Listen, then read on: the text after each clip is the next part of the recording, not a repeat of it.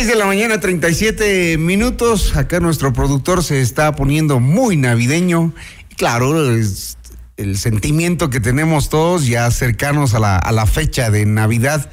Pero no podemos dejar de sentir esta indignación con las cosas que pasan en nuestro país, ¿no? Ojalá a nuestro país le regalaran eso que todos queremos, justicia, orden, organización, decisiones a favor de los ciudadanos cuán lindo sería que las cosas empiecen a cambiar rápidamente, ¿no? Vamos a llegar a los 100 días de gobierno en las mismas condiciones que las del anterior.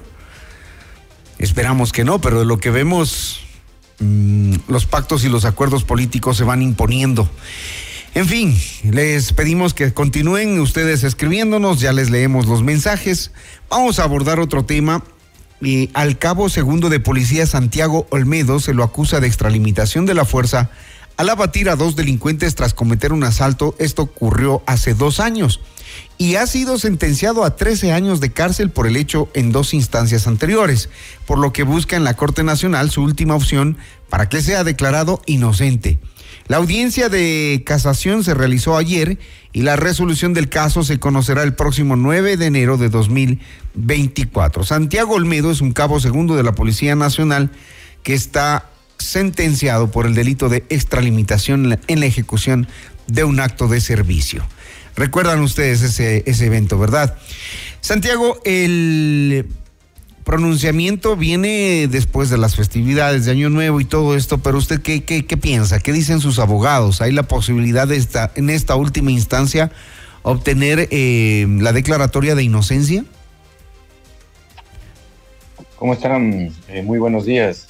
No sé si me escuchan. Muchísimas gracias eh, por la oportunidad nuevamente que me dan de expresarme en este prestigioso medio de comunicación y poner en conocimiento de la ciudadanía este caso que es de suma importancia, de absoluta relevancia para todos como ciudadanos, ya que involucra el tema de seguridad eh, por parte de nosotros como miembros encargados de hacer cumplir la ley de, la Policía Nacional.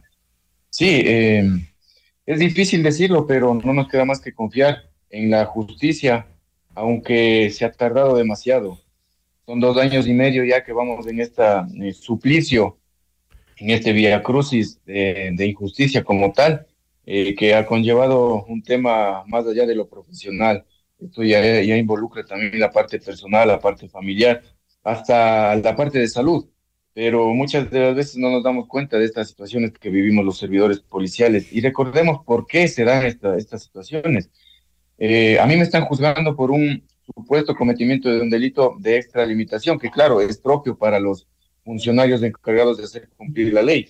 Pero esto se da, ¿por qué? Por, por atreverme a tomar un procedimiento, por cumplir con mi misión constitucional, por salvar vidas, por proteger a cada uno de ustedes como ciudadanos en un procedimiento policial, en el cual, obviamente, fallecieron dos ciudadanos, dos infractores de la ley, dos delincuentes que fueron en contra de la normativa legal vigente, en contra de la paz, de la armonía de una sociedad. Pues fueron decisiones de ellos, lastimosamente fallecieron. Como les digo, este fue el procedimiento que tomé, pero logré salvar vidas.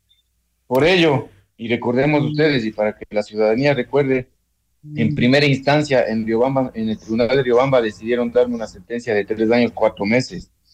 Luego de ello, nosotros apelamos ante la Corte Provincial de Chimborazo y de una manera absolutamente arbitraria y sorprendente, los jueces de alzada de la Corte Provincial de Chimborazo decidieron, dos de ellos, eh, aumentarme la sentencia a 13 años, cuatro meses de prisión y a pagar una multa e indemnización de casi 50 mil dólares.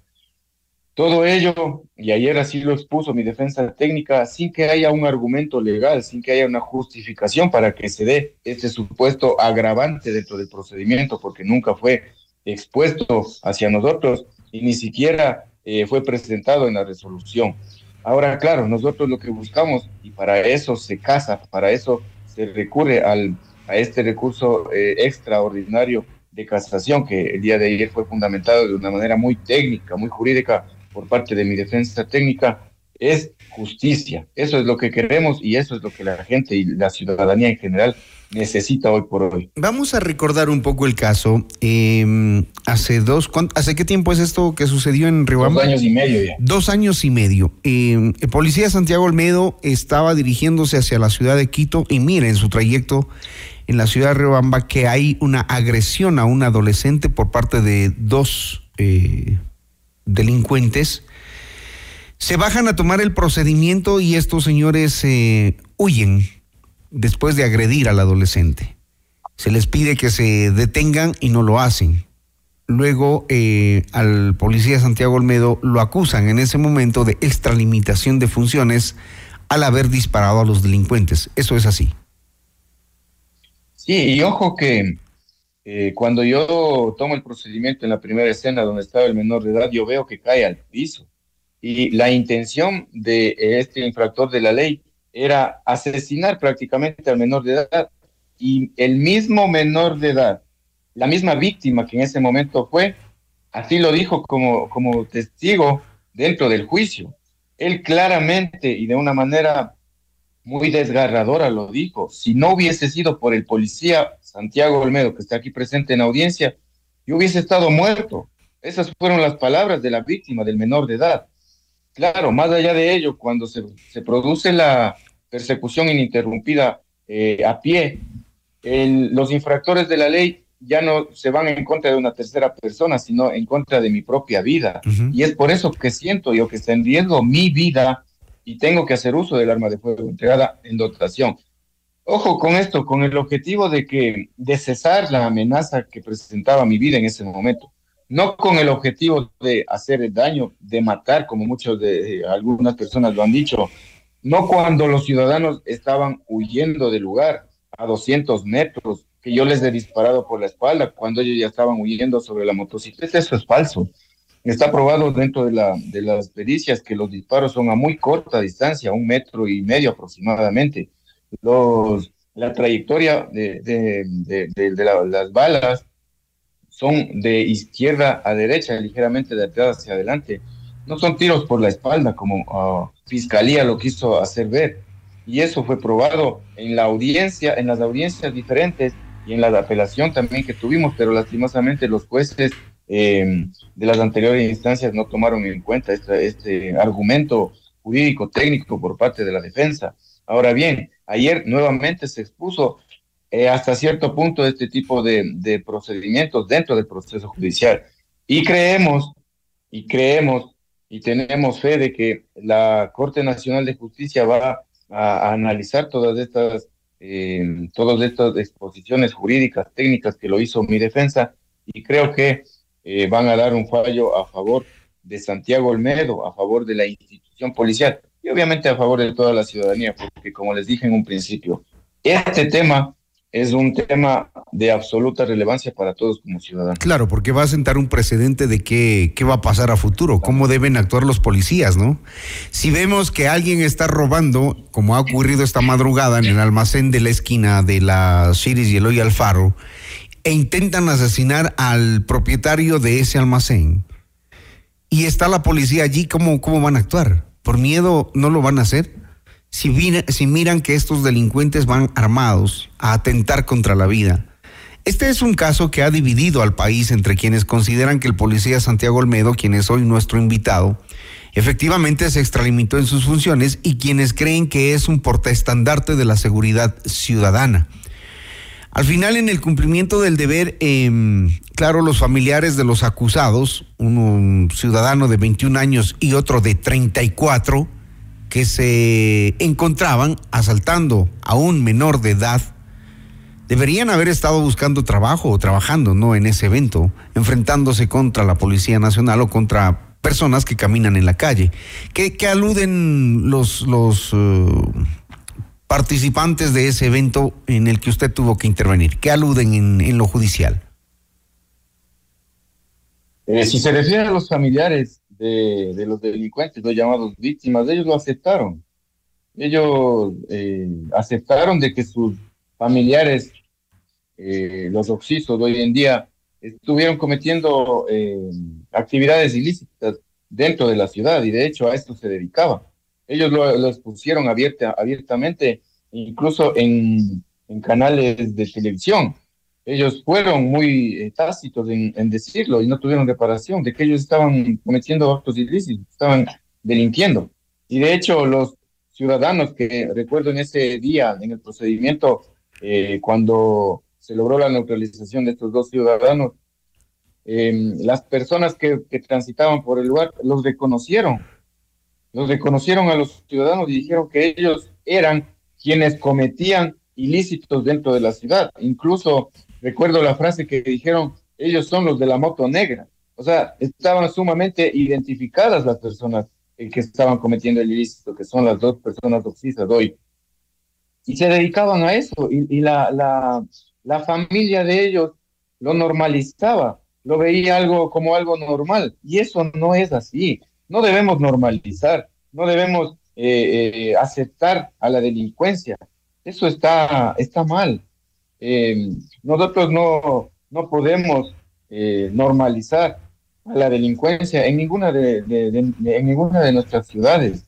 Realmente eso creo que nos causa un, problema a toda la ciudadanía también, porque eso no está bien, el hecho de normalizar la delincuencia. Ahora, eh, Santiago. Se debe respetar, se debe respetar la normativa para poder vivir en paz y en armonía. Santiago, el hecho de que ya exista un precedente con su compañero policía Francis Alexander Vivas, quien fue acusado de homicidio por un hecho que ocurrió en el 2019 en el Cantón La Maná, en el que también hizo uso de la fuerza.